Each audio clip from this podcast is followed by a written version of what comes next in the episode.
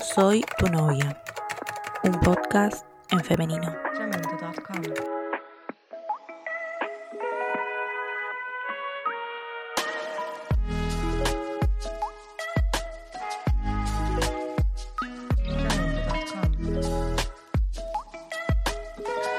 El otro día colgué mirando Pasión de Gavilanes. no es algo de lo que me, me sienta muy orgullosa, la verdad. Pero nada, me quedé pensando en, este auge de las novelas de los principios de los 2000 que, hubo hace muy poquito. Digo, no sé, Betty la Fea, lo subieron a Netflix y, durante mucho tiempo no bajaba del top 10, por lo menos acá en Argentina. Pasó con, con Rebelde Way. En, digo, en Netflix, en las plataformas de streaming hay varias de estas novelas eh, pero también en los canales de cable, ¿no? Estaban como... Las volvieron a pasar.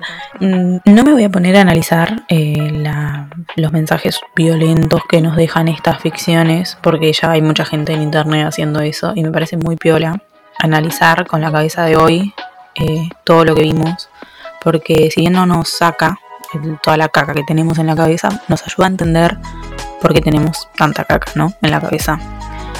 Eh, porque por ejemplo con el, con el caso de Rebelde Way, cuando, cuando lo subieron fue como, eh, che, nosotros mirábamos esto, es súper clasista, es terriblemente violento y la manera en la que romantizaban la violencia en las parejas era como fuerte, fuerte.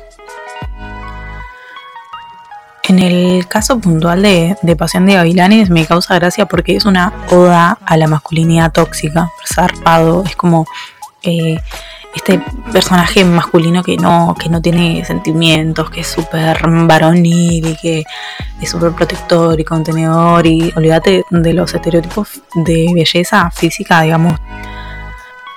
Y los personajes femeninos son o periféricos a los de los hombres, o sea, son funcionales al hombre o son ridiculizados.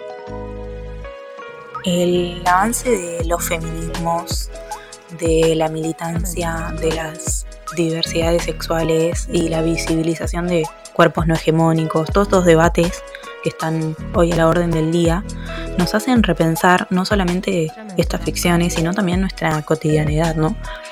Y cuando eh, veo o leo o escucho cuando deconstruyen estos personajes femeninos, o mismo yo cuando estaba mirando esta novela, digo, eh, hay mucho de, lo que, de lo que es la construcción de la mujer que es imposición.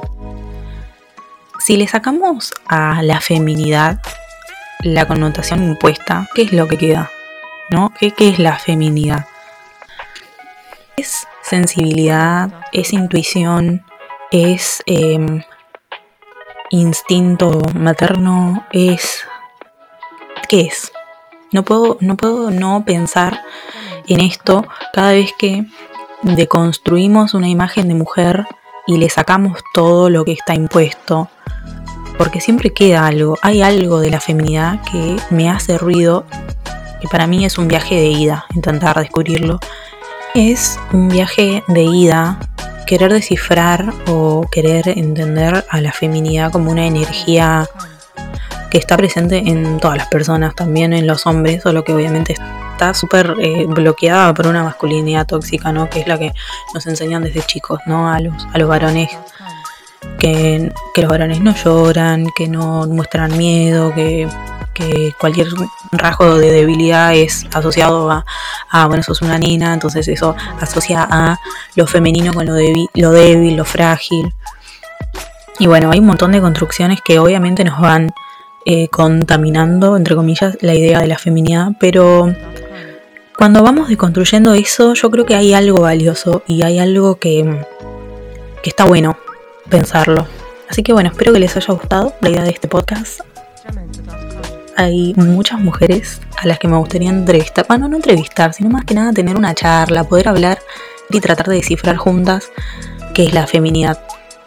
Eh, nada, el Instagram del podcast, antes de que me olvide, es tu novia podcast. Me pueden encontrar ahí, me pueden dejar sus comentarios, preguntas, sugerencias, dudas, lo que quieran. Yo soy Cintia, les agradezco mucho por haber llegado hasta acá y buenas noches.